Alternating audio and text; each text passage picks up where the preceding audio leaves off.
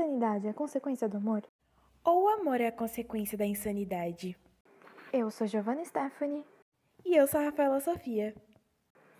E hoje vamos apresentar um pouco sobre o conto de Bertrand. O amor traz à tona o melhor das pessoas. Ou não.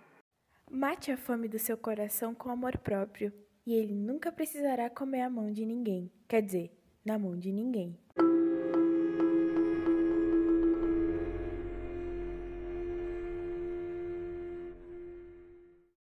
Nossa história é sobre Beltrán, um homem ruivo de olhos verdes, boêmio e alcoólatra, que conta como sua paixão avassaladora por Ângela o fez ter participação em tantas mortes.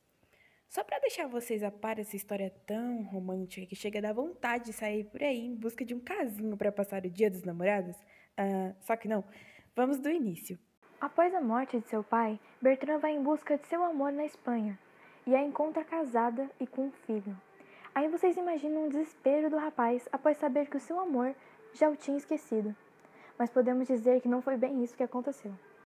Bertrand e Angela se rendem ao pecado e, depois de seu marido descobrir a traição, a moça o assassina a sangue frio, o degolando, junto ao seu pequeno filho. Logo após, mostra a cena sangrenta a seu amante como prova do seu amor por ele. Vemos o extremo que o amor pode chegar e como as coisas podem sair do controle. Após noites de promiscuidades, Angela foge, levando consigo o coração e a sanidade de Bertrand. Este, por sua vez, entra em outro romance controverso com uma moça pura de corpo e alma. Acaba por tirar sua pureza e, quando se cansa da pobre, a vende para um pirata. Ela, por sua vez, inconformada, assassina um pirata e se suicida. Após o trágico fim que teve mais um de seus casos, Bertrand decide pular de um penhasco e se encontrar com o mar. Claramente queria dar uma palavrinha com a Dona Morte. Bertrand foi salvo por alguns marinheiros com sangue nas mãos.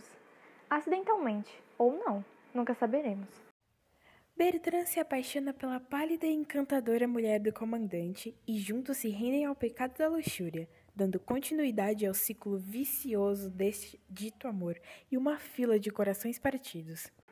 Em uma noite tempestuosa, o navio encalha, tendo como sobreviventes o comandante, sua mulher e Bertrand, até então.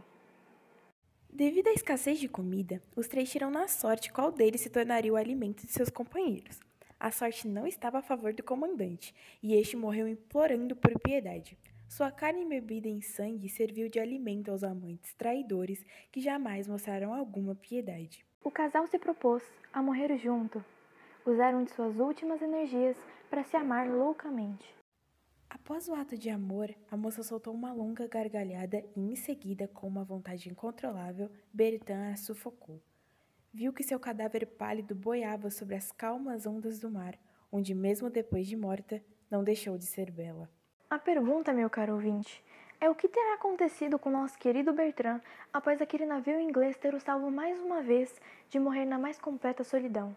Quem há de saber o que sucedeu com o mero conquistador que teve seu coração partido e nunca mais foi capaz de amar de verdade? O conto é amedrontador do início ao fim de suas mortes sangrentas e atos extremos em nome do amor.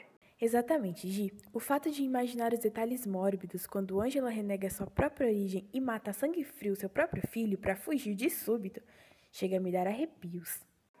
Fora a antropofagia que lhes é exposto a cada momento de matar sua fome, comendo partes do corpo humano com deleite, se faz horripilante. E quantas mais vítimas do seu dito amor e desespero Bertrand chegou a fazer? Isso é assunto para outro momento e nossas suposições. Por hoje é só, pessoal. Lembre-se do que nos foi dito. Ame com cuidado.